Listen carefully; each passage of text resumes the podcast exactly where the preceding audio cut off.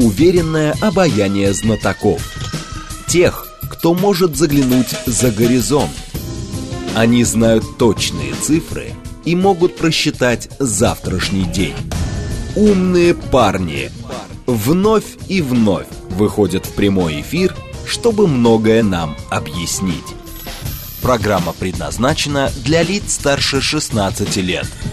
15 часов 6 минут в столице. Радиостанция «Говорит Москва», 94,8. Микрофон Евгения Волгина. Программа «Умные парни». Александр Лосев к нам пришел. Финансист, член Президиума Совета по внешней оборонной политике. Здравствуйте, Александр Вячеславович. Здравствуйте. Наши координаты смски плюс семь девять два пять восемь восемь восемь восемь девять четыре восемь. Телеграмм для сообщений «Говорит МСК-бот». Ютуб канал «Говорит Москва». Стрим там начался. Вчера было очень много всяких э, заявлений со стороны нашего экономического блока. И Белоусов выступал, и Силуанов выступал. А сегодня Орешкин а, завершает, видимо, а, вот эту череду выступлений на экономические темы. Он помощник президента, в прошлом глава Минэконома, и он говорит, что экономическая динамика в России в начале года серьезно ускорится. Такой прогноз дает а, в интервью РБК. И здесь получается у него цитата следующая. Мы год заканчиваем, если смотреть на последние 6 месяцев после всплеска весенней инфляции, роста цен, мы заканчиваем последние месяцы с инфляцией ниже целевого уровня. У нас не такой сильный внутренний спрос. В декабре мы имеем 5%. Это важно, есть предпосылки для того, чтобы экономическая динамика в начале следующего года может довольно серьезно ускориться. И здесь разнонаправленные заявления. А, значит, у Силуанова, Белоусова и Орешкина. Силуанов и Белоусов вчера очень четко объясняли, почему нам не нужен крепкий а, рубль, нам нужен слабый рубль. И почему мы не способны на мобилизацию экономики. И почему, да, нам не нужна мобилизация экономики. У Орешкина, как кажется, немножечко другая точка зрения, но все-таки что это раз, разноголосица? такая? Знаете, э, я Максима Орешкина знаю давно, э, и э, этот человек, он реально умный, он профессионал. Мне сложно судить о... Вот с Белоусовым я не знаком, угу. с Ивановым тоже. Но, как мне кажется, вот Максим Орешкин, он рассказывает реальность. А представитель правительства – Э, выдают э, свое нежелание что-то делать э, за действительность. Моделируют реальность. Ну да. Ага. А почему я согласен абсолютно с Максимом Орешкиным? Объясню. Дело в том, что вот сейчас вот выходит статистика, статистики погоды еще нет, а, но те материалы, которые вчера опубликовал Банк России, говорят о том, что у нас, да, снизился, э, снизилось производство в сырьевом секторе, но да. это логично, потому что против нас ведется тотальная экономическая война, там отсекаются от поставок и так угу. далее, да, но при том, что э, рост стоимости энергоносителей это все компенсировал. А у нас э, есть проблемы с, э, в торговле, в розничной торговле, но у нас рост в обрабатывающей промышленности, что очень и очень важно – в том числе за счет ВПК, но не только. Потому что э, когда э, вот, э, началась специальная военная операция, и нам прочили обрушение экономики лет на 20 назад, туда в начало, в конец 20 века, а потом Блумберг с удивлением, там такая большая была редакционная статья, объяснял, почему этого не случилось. И вот одно из объяснений, что когда загружаются мощности военно-промышленного комплекса, угу. а вместе с ним не только военно-промышленный комплекс, но и сразу загружается металлургия, э, связь, э, транспорт. Все по цепочке идет да, да, просто. Да, и э, вот как... есть главный критерий экономики – энергопотребление. А оно не упало. А это значит, что никакого спада нет. То есть, если у вас э, энергопотребление остается на том же уровне, как и в прошлом году, ну, значит, экономика не выросла. Просто перераспределились отрасли, э, но в каждой отрасли вес отрасли разный, и оценивается он по-разному. Поэтому э, кажется, что будет спад там минус 2%, на самом деле, возможно, это ноль. Дальше, что мы видим в начале следующего года, что вот этот вот такой каток или русский танк, он обороты набрал, и он будет двигаться. И ничем это не переломить. Вы про, в смысле, про интенсивность СВО или э, про... Нет, про, что? Э, про ВПК, да. Про СВО это отдельная угу. тема. Да. Здесь мы не будем туда влезать, потому что есть верховный главнокомандующий, рано или поздно он отдаст приказ на наступление и на начало боевых действий, да, а то он что говорит, что мы еще не начинали. Ну, Посмотрим, когда начнем. Угу. Тем не менее... По поводу запас... ВПК, да. Да, говорите. Э, ВПК э, – это очень серьезный такой вот танк, который будет двигаться без остановки, потому что армии необходима и техника, и снаряды, и обмундирование. Но параллельно с этим запускается производство двойного назначения, ведь не только предприятия оборонно-промышленного комплекса сейчас поддерживают наши войска которая вот сейчас проводит специальную военную операцию. Угу. Параллельно э, мы видим, как идет замещение тех иностранных компаний, которые отсюда убежали. А, и замещается внутренним спросом, и внутренний спрос никуда не, не девается. Стали меньше вывозить денег за границу. Э, те же самые туристы. Остановился. Э, ну, вывод капитала, э, он по одним статьям остановился, по другим статьям Центральный банк позволяет очень много вывозить. И вот недавнее ослабление рубля, если посмотреть на статистику московской биржи, то за последнюю неделю оборот там 2 триллиона рублей почти, и рост торгов на вот, доллар-рубль покупка долларов выросла на почти 30%. Потому что Новый год, потому что Потому что кому-то позволили купить очень много долларов. Причем кому-то, а для кого доллары не токсичны. Mm, вот оно что. Но, то есть, это получается какой-то, какой-то сознательный жест, и... Ну да, это какой-то жест доброй воли очередной. Жест доброй воли. А, ну, возможно, в ответ на жест доброй воли, который проявили Э, проявил Запад в отношении держателей российских активов, э, чьи активы заморожены в депозитариях э, Евроклир, это Бельгия, и Клирстрим, Люксембург. Угу. Там открылось окошко до 7 января, и вот 7 января это окошко должно закрыться, соответственно, когда мы выйдем после праздников на работу, ну, доллар-рубль вернется к более привычным уровням. И так вот, дальше, что у нас? Есть такое понятие в экономической науке, если это можно считать наукой, Э, постконфликтное восстановление экономики. А когда необходимо, вот когда разрушено войной э, достаточно большое количество городов, э, транспортной инфраструктуры, энергетической инфраструктуры, восстановление всего этого, оно очень сильно загружает ряд отраслей, создает новые рабочие места и при этом практически не влияет на инфляцию. Ну, все-таки, если идет э, заказы на металл, заказы на цемент, но это не заказы на картошку с морковкой, правильно? Но при этом они сразу начинают, э, чем выше спрос, тем, соответственно, выше цена, говорят на это. У нас же вне зависимости от всего растут цены, вот в чем дело. Да, э, но тем не менее, инфляция у нас снизится чисто математически. Математику вот как трюк. науку никто не отменял. Э, да, да. Э, ну, знаете, как еще говорили при Сталине, есть маленькая ложь, большая ложь есть статистика. Mm-hmm. Когда а, будет январь? Так. Да, а мы помним, как начинался январь-февраль этого года, какие, как были задраны цены а, на импорт из-за того, что было бегство капитала, из-за того, что рубль там штурмовал отметки сначала там 75, 80, там даже до 100 доходил, да, это все отражалось на стоимости продуктов, товаров, и тогда и вот э, сейчас мы смотрим на товары на полках магазинов, они ниже. Поадекватней. И а статистика считает год к году. Январь 22 к январю 23, февраль 22 к февралю 23 и так далее. И нам покажут, что у нас дефляция, что у нас цены снизились. Но хорошо, а тогда... Потому что их тогда задрали, а сейчас, а сейчас они, они пришли чуть-чуть э, в реальность.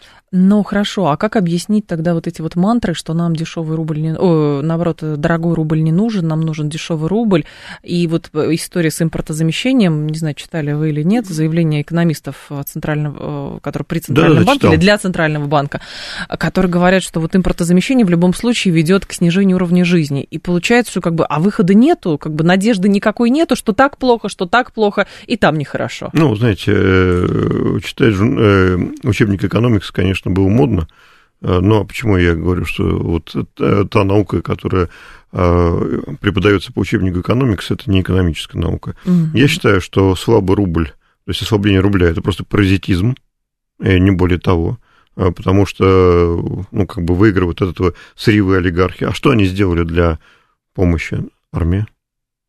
Все эти сырьевые олигархи. Так зачем им, зачем делать бедным весь народ? Зачем делать дорогим импорт? Зачем делать невозможным покупку оборудования необходимого или того, что мы у себя не, не производим, или делать это безумно дорогим, хотя и так это подорожало из-за увеличения стоимости логистики и там посредников. Зачем? Mm-hmm. Вместо того, чтобы развивать что-то внутри страны. Когда они говорят, э, Центральный банк, что импортозамещение а, приведет к падению уровня жизни. Хорошо, давайте посмотрим исторические примеры.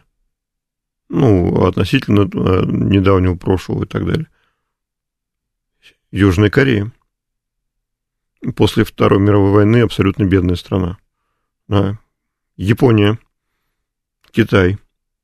Э, страны, у которых ничего не было которые, э, не желая быть колониями э, де-факто, хотя они, ну, Япония Южная Корея, тем не менее, колониями стали, тем не менее, они начали сначала покупать европейские технологии, патенты не самого хорошего э, уровня, уровня угу постепенно. Копировать, отрабатывать. Да, постепенно возникали компетенции, возникали производства и можно было переходить на следующий уровень, следующий уровень, следующий уровень.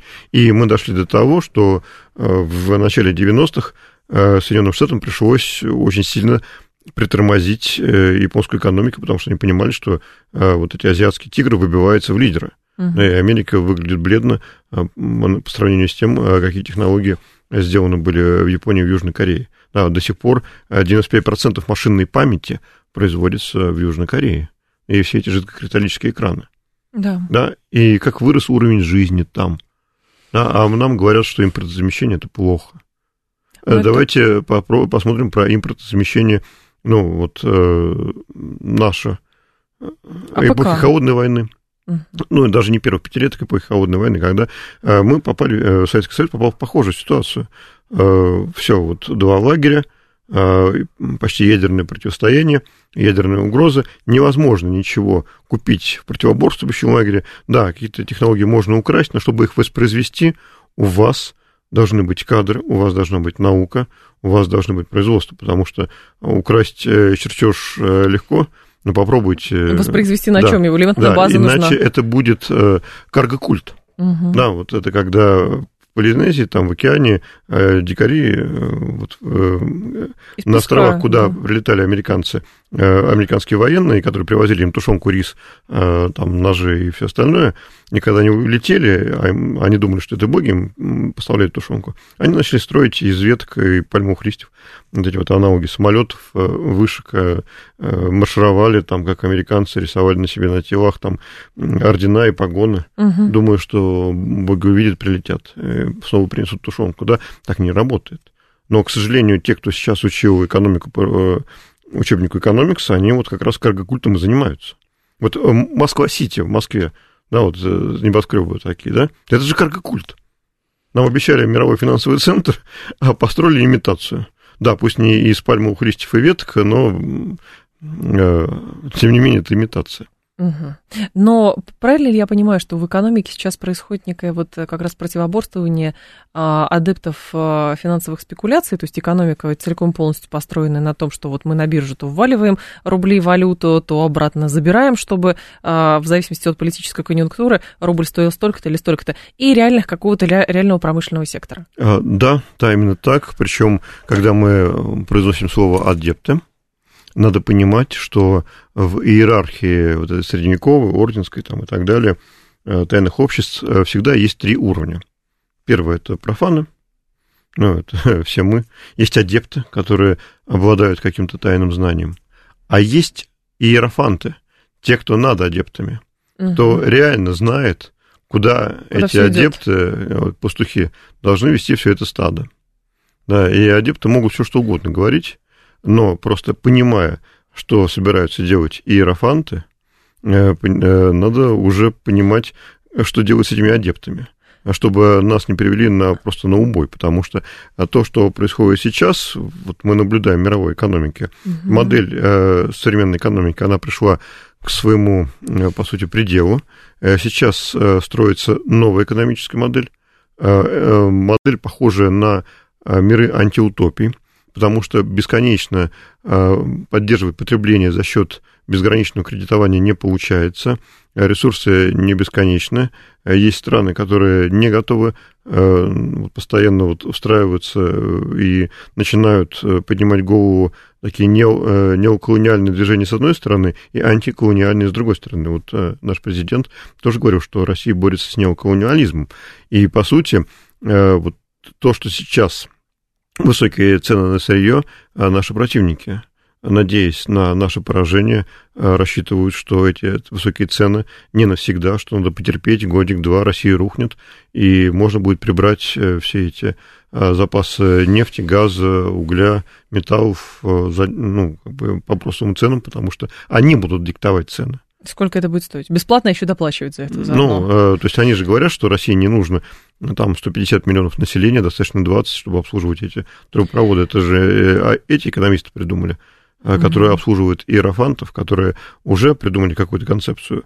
Это не теория заговора, потому что когда мы говорим о том, как это работает, давайте вспомним римский клуб, 72 год, предел роста, да, и действительно то, что они запланировали 50 лет назад, куда привести мировую экономику, как сдержать развитие, э, они добились mm-hmm. цели. Вот все, что было тогда написано, э, они этих целей добились. И э, недавно, ну, относительно недавно, там, несколько лет, год три назад, вышла статья Римского клуба снова «Трансформация возможна», где они как раз и показали, что все, что они запланировали в 1972 году, было достигнуто, и теперь нужно продолжать в том же духе. Вот вся эта зеленая повестка, э, которая, в принципе, э, нужна для того, чтобы держать развитие всех остальных, и вся политика, связанная с распределением ресурсов, распределением mm-hmm. финансов, потому что сейчас готовится ну, такой невероятный финансовый кризис для развивающихся стран, потому что их подсадили на валютные кредиты, в основном на доллары кредиты.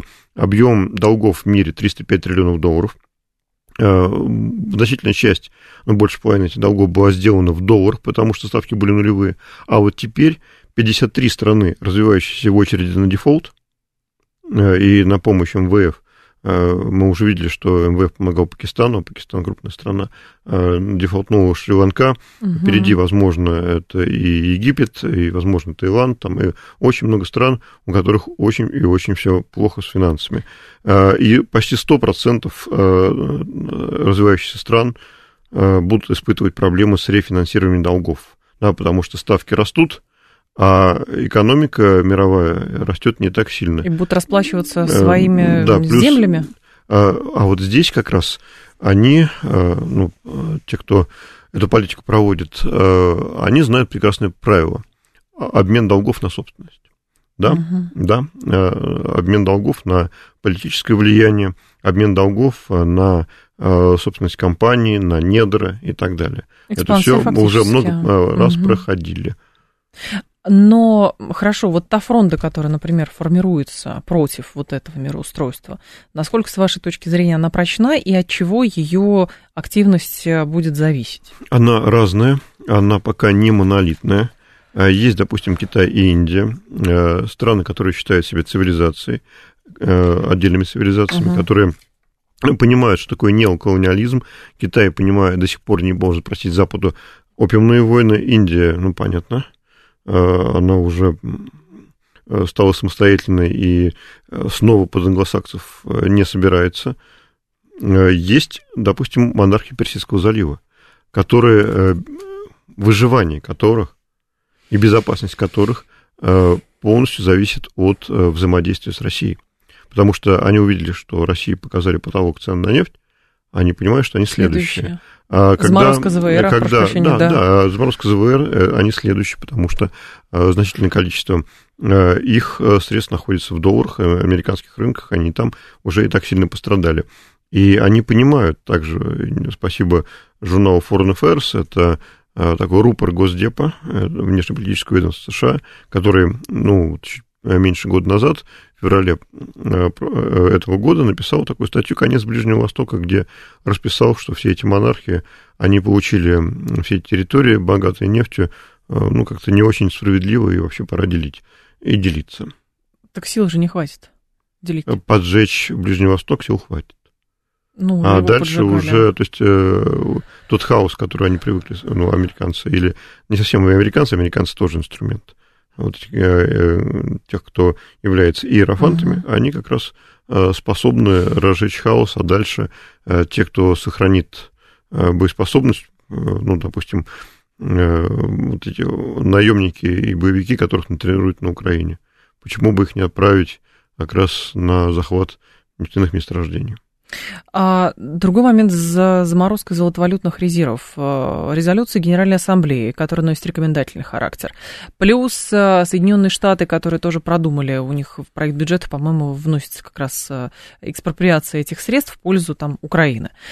А насколько технически это сложно сделать и что это за собой влечет? Потому что экономисты, с которыми мы в эфире говорили, говорят, понимаете, это как бы политически понятно, но это сложно экономически, потому что эти же деньги не просто вот физически физические деньги, банкноты лежат где-то в ячейке. Это деньги куда-то вложенные. Соответственно, что? Невозможность исполнять свои обязательства. Значит, другие тоже эти деньги оттащат. Не совсем так. Нет? Э, заморозка возможно. Вот они заморозили. Да. Они теперь этими деньгами пользуются. Уже пользуются. Конечно, уже пользуются. Потому что э, это, ну, по сути, пассивы американских банков. А как же, а заморозку, обычно же говорят, заморозка это средства, которыми ты не можешь распоряжаться, но они тебе э, по факту вот, принадлежат вот, и потом возвращают, когда сам снимает. вы э, клиент банка, так. и ваш счет заморожен, угу. это не значит, что банк не может распоряжаться этими средствами. Ну, это, это вы не можете распоряжаться этими средствами, а банк может. А.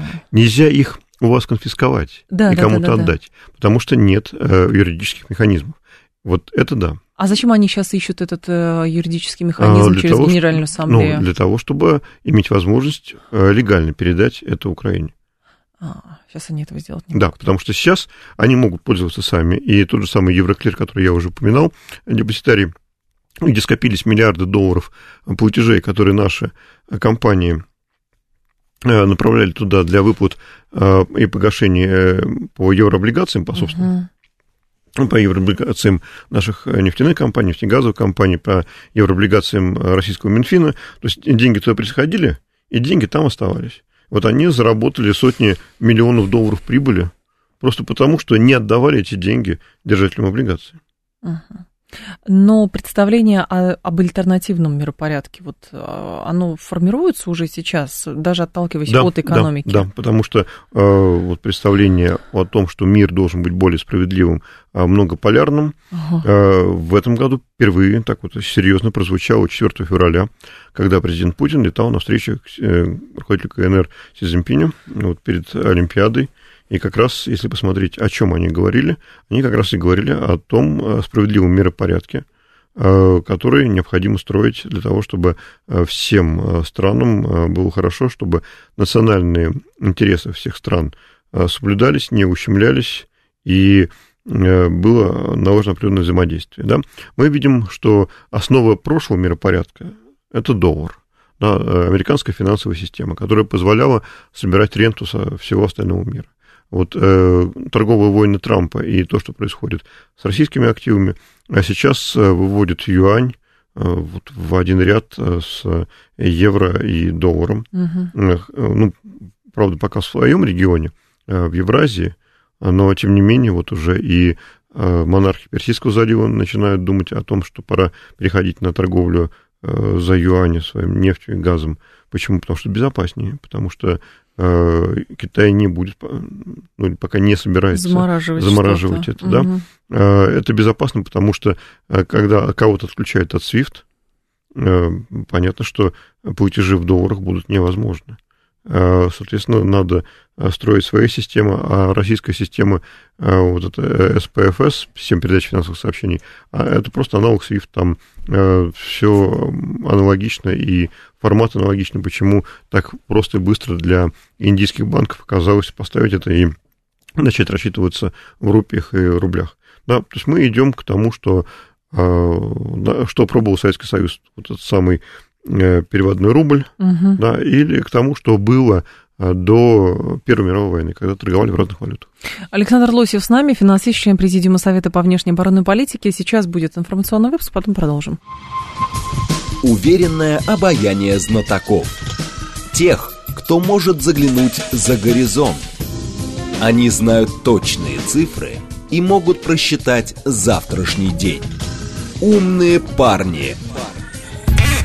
15.35, столица, программа «Умные парни». У микрофона Евгения Волгина. Продолжаем. Александр Лосев с нами, финансист, член Президиума Совета по внешней оборонной политике. А, программа «Умные парни», и мы в, по поводу экономических всех процессов тоже рассуждаем. Но любопытная история разворачивается, так если поглядывать американскую прессу, а, что там пишут колумнисты вот, колумнисты много пишут чего. И вот, в частности, в издании «Политика» вышла статья, что, значит, э, конфликт на Украине – это решающая битва за будущее Европы, ее геостратегическую реконфигурацию, в конечном счете ее новую архитектуру безопасности – это тектонический сдвиг в эволюции континента. Много чего там тоже написано, это прям вот самая ключевая выдержка. Действительно ли мы наблюдаем, что через Украину происходит некий слом миропорядка? Ну, отчасти да, просто миропорядок ломают наши американские коллеги, потому что они понимают, что глобализация уже не а, так хороша, как была раньше, угу. и необходимо этот миропорядок сломать и выстроить заново. А, есть стратегия национальной безопасности Соединенных Штатов, где они пишут английским по белому, что гегемон должен быть только один, и именно Соединенные Штаты должны управлять развитием мира, в том числе ну, там, технологическом. Есть э, понимание истории а понимание истории, а, вспомним 1900, 1812 год угу. и э, Вторую мировую войну. Так, да? А, когда ситуация такая же, а, Запад, коллективный Запад вторгается в Россию, и вот э, совсем недавно мы отмечали очередную годовщину окончания Отечественной войны 12 года, но война-то продлилась еще год и три месяца, и 31 марта 1814 года русские войска вошли в Париж. Угу.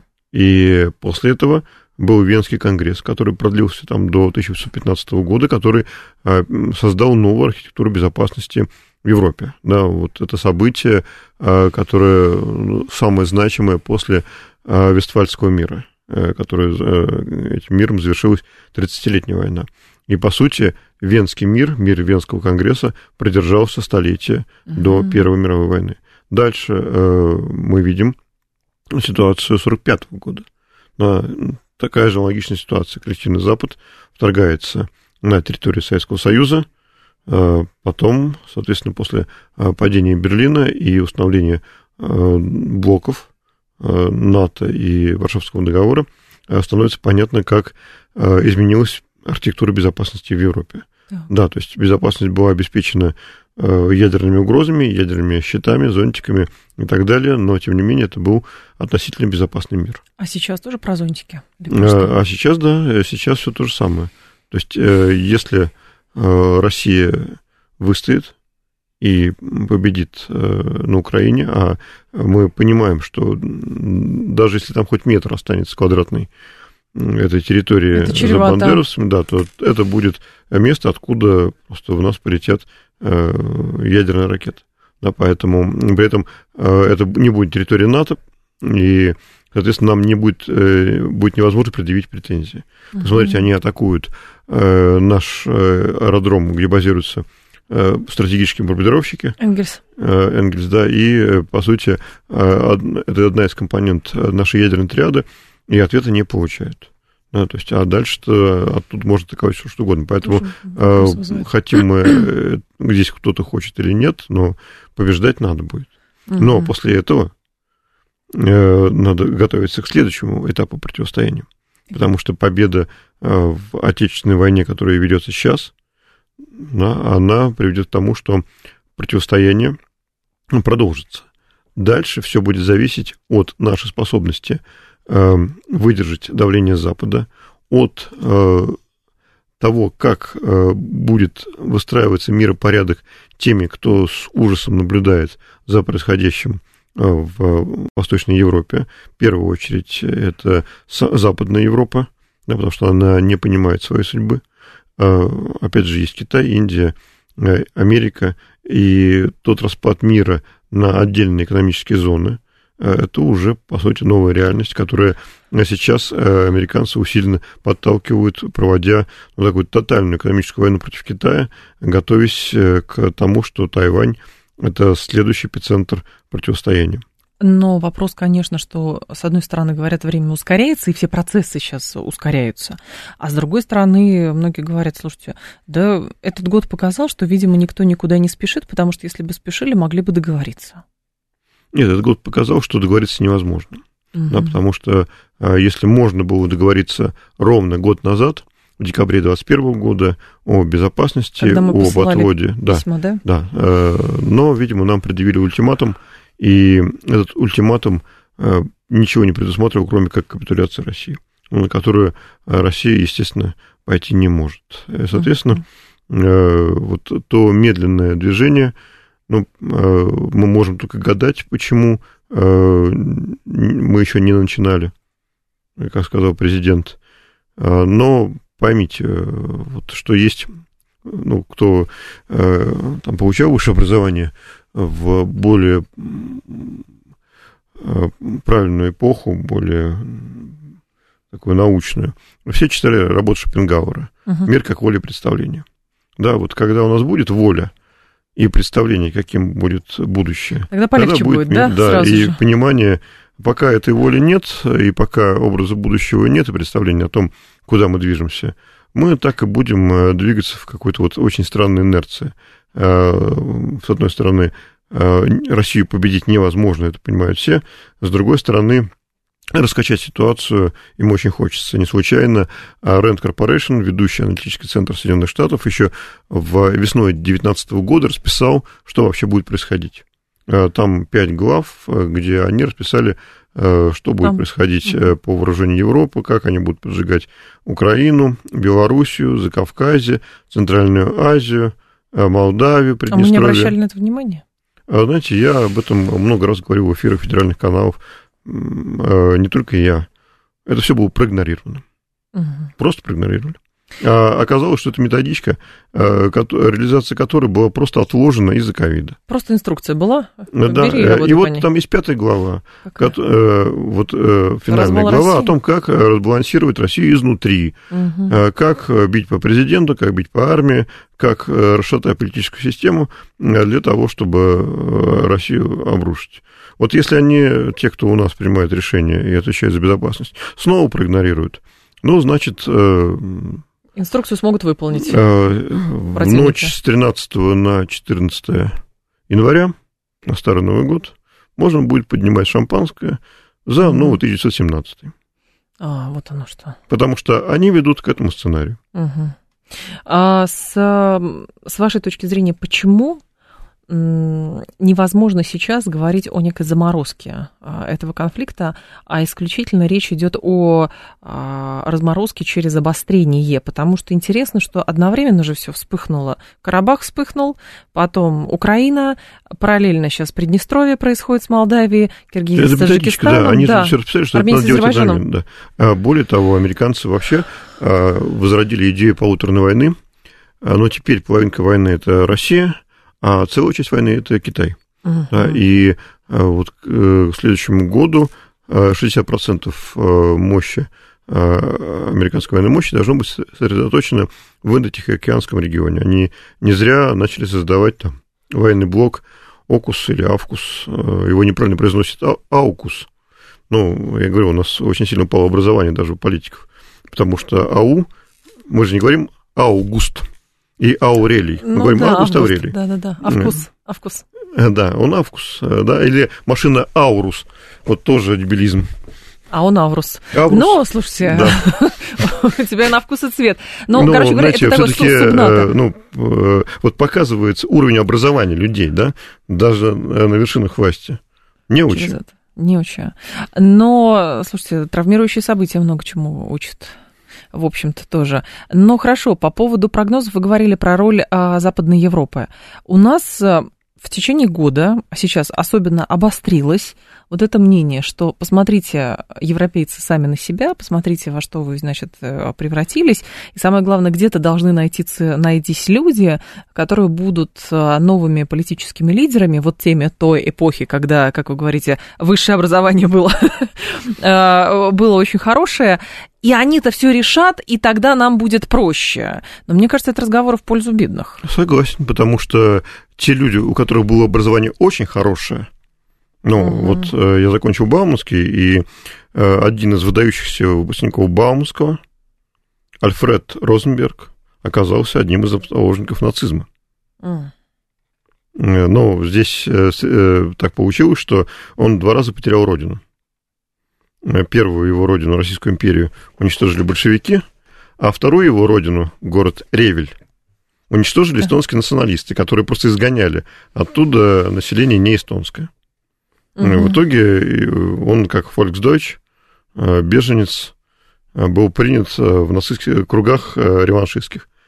Понятно. Ну, ну и дальше вот, закончил дело казнью по решению Нюрнбергского трибунала. Вот такие люди придут. Потому что, когда мы говорим о том, что вот экономика страдает, поймите, экономика – это процентов на 95 здравый смысл. 5% это там метеорит прилетел или что-то еще. Если здравого смысла нет, это уже не экономика. Это уже идеология, это уже политика, это все э, что угодно. Да, и вот те умные люди, те умные элиты, которые сейчас в Европе, они вполне способны сделать там аналог э, Третьего Рейха. Почему я э, вот, упомянул Розенберга? Потому что если Э, там, кстати, элиты э, финансовые и экономические такие же компрадорские, как наши. Что происходит в Германии? Бизнес бежит. Выводится капитал в Соединенные Штаты, выводится производство в Соединенные Штаты и в Китай. Им плевать на собственное население. Но в то же да. время поднимается Польша, как говорят. Ну, политически. Я ну, да, но Польша всегда, там, э, ребят горячие. Они пусть с Украиной справятся. Угу. Мы же, вот когда там появится новый Ерема Вишневецкий, я думаю, тогда с Украиной сами справятся. Но получается, что у нас формируется хорошо несколько центров силы, и тут э, говорят, вот мы понимаем, кто союзники Украины сейчас, ну или позиционируют себя так до поры до времени, например. А, оружие дают, денег дают, там, генератор дают, лампы дают, там, беженцев принимают и так далее.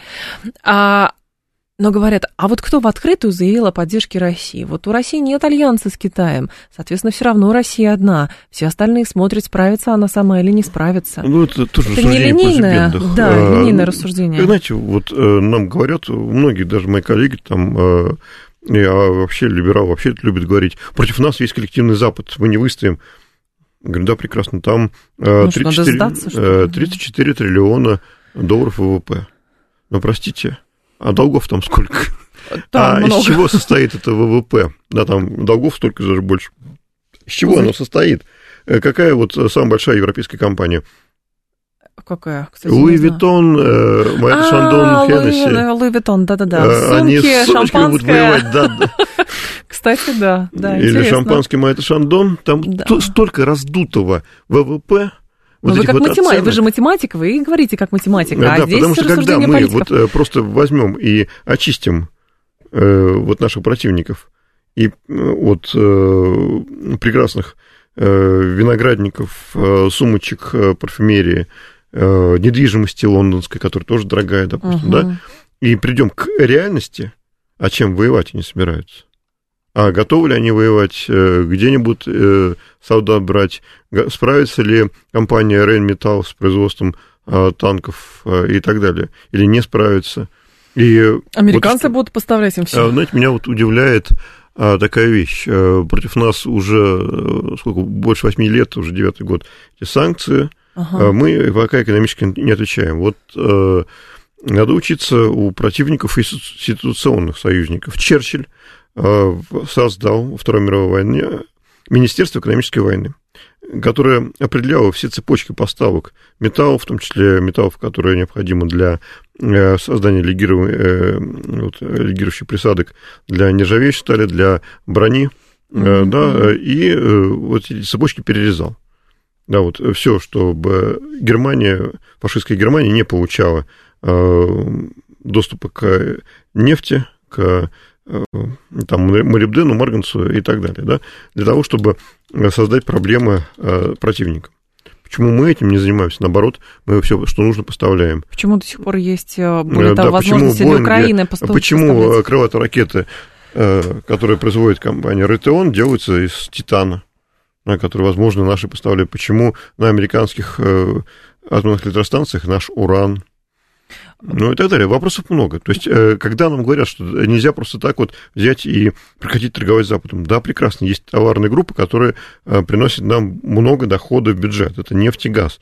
И рынок, он глобальный, поэтому э, мы не продаем, там нас заменят. Но есть вещи, замену которым найти очень сложно. Вот находите эти вещи, находите те критические вот, цепочки, разрыв которых создает колоссальные проблемы. Находите узкие места э, в поставках. Ага. Может быть, физически. Ну, мало ли что-то случится в порту Роттердама или опять какой-нибудь э, сухогруз там перекроет. перекроет Суэцкий канал. Да. Мало ли что случится. Мало ли. Ну, то есть здесь тоже вызывает вопросы. То есть э, даже э, с одной стороны вроде бы... Ну, скажем так, не получается ли, что мы становимся заложниками собственных формулировок э, того, что сейчас проводится, то есть специальная военная операция. Там ты говорил, против нас тотальная война там и так далее. А специальная военная операция, поэтому тут у нас операция, тут у нас аммиакопровод, тут у нас зерновая сделка, тут мы нефть тоже прокачиваем, но потому что нам же бюджет наполнять надо, говорят нам. И плюс страны Африки должны увидеть, что мы адекватные люди и готовы разблокировать да, порты, потому аммиак, что... Да, вот э, так он наполняет бюджет. А, знаете, э, вы помните, как Арамис объяснил дуэль с Д'Артаньяном? своим друзьям. Не помню. Они не сошлись да. в толковании Блаженного Августина. А, так вот, а, Блажен, да, Блаженный Августин говорил, Бог э, создал нас без нашего участия, но Он не пожелал спасти нас без нашего участия. Да, вот если мы не пожелаем спастись, Угу. Даже Бог не поможет. Ну, это к вопросу о том, почему до сих пор, например, работает дорога Ковель-Кременец, если я не ошибаюсь, она на Украине, и это дорога как раз, которая вот, через которую подвозят вооружение с, с территории Восточной а, Европы, ну, по отношению к Украине. Ну, кстати, Европа. американцы уже начали думать, а что будет, если Россия все-таки нанесет показательный удар по а, аэродромам в Польше или в Румынии. Да? И э, делать неутешительные выводы. Будет очень сложно ответить им. Ну, подождите, поляки-то тогда уже готовы были, что пятая или какая там а, ну, здесь вот статья. Американцы не готовы. Они, американцы не готовы к серьезной войне, особенно к ядерной войне. Не Это готовы, не в смысле, планах. инстинкт самосохранения или что? А, у них другие планы. Вот у тех иерофантов, которые э, думают, куда привести мировую экономику, их планы, они не предусматривают собственную гибель. А, вот оно что. Ну хорошо, ну а расчет на то, что вот эта поколенческая травма будет э, постоянно нарывать э, из-за конфликта России на Украине. Какая поколенческая люди... травма? Смотрите, э, возьмем э, тех же самых э, немцев. Ну, типа как в Югославии. Не, не, смотрите, э, вопрос, как к этому подходить. А, вот немцы эпохи Гитлера и японцы эпохи Второй мировой войны, угу. они были индоктринированы не хуже бандеровцев нынешних, да? Ну, конечно. Американцы за 10 лет превратили их в овощей. И немцев, и японцев.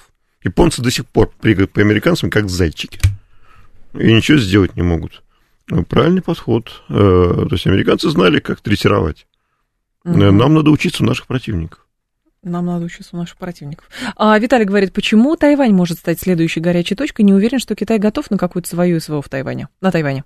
Ну, там можно и блокады это сделать. Просто американцы э, используют Тайвань э, как такой таран для того, чтобы обрушить Китай, для того, чтобы заставить э, ту же самую Европу прекратить сотрудничать с Китаем, для того, чтобы лишить Китай значительных рынков сбыта. Для того, чтобы... Вот смотрите, вот Тайваньский пролив, через него идет 50% контейнерного флота.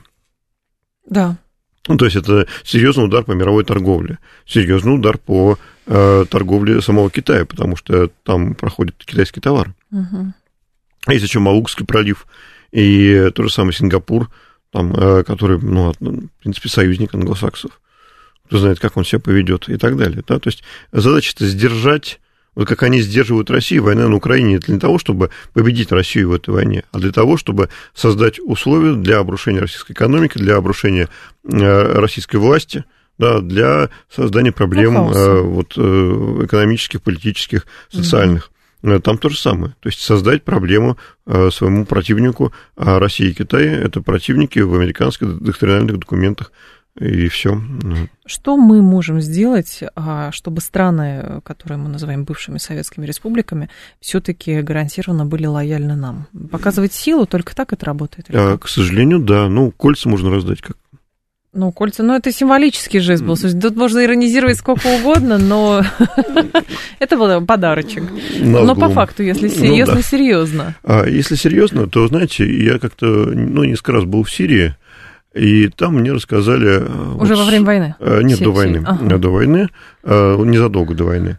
И очень влиятельный, ну, он был не, не имею права, наверное, называть его, uh человек, он рассказал суть арабской и вообще восточной ментальности. Сила – это добро, слабость – это зло. Потому что, когда вы сильный, Аллах с вами. И когда вы слабы, Аллах от вас отвернулся.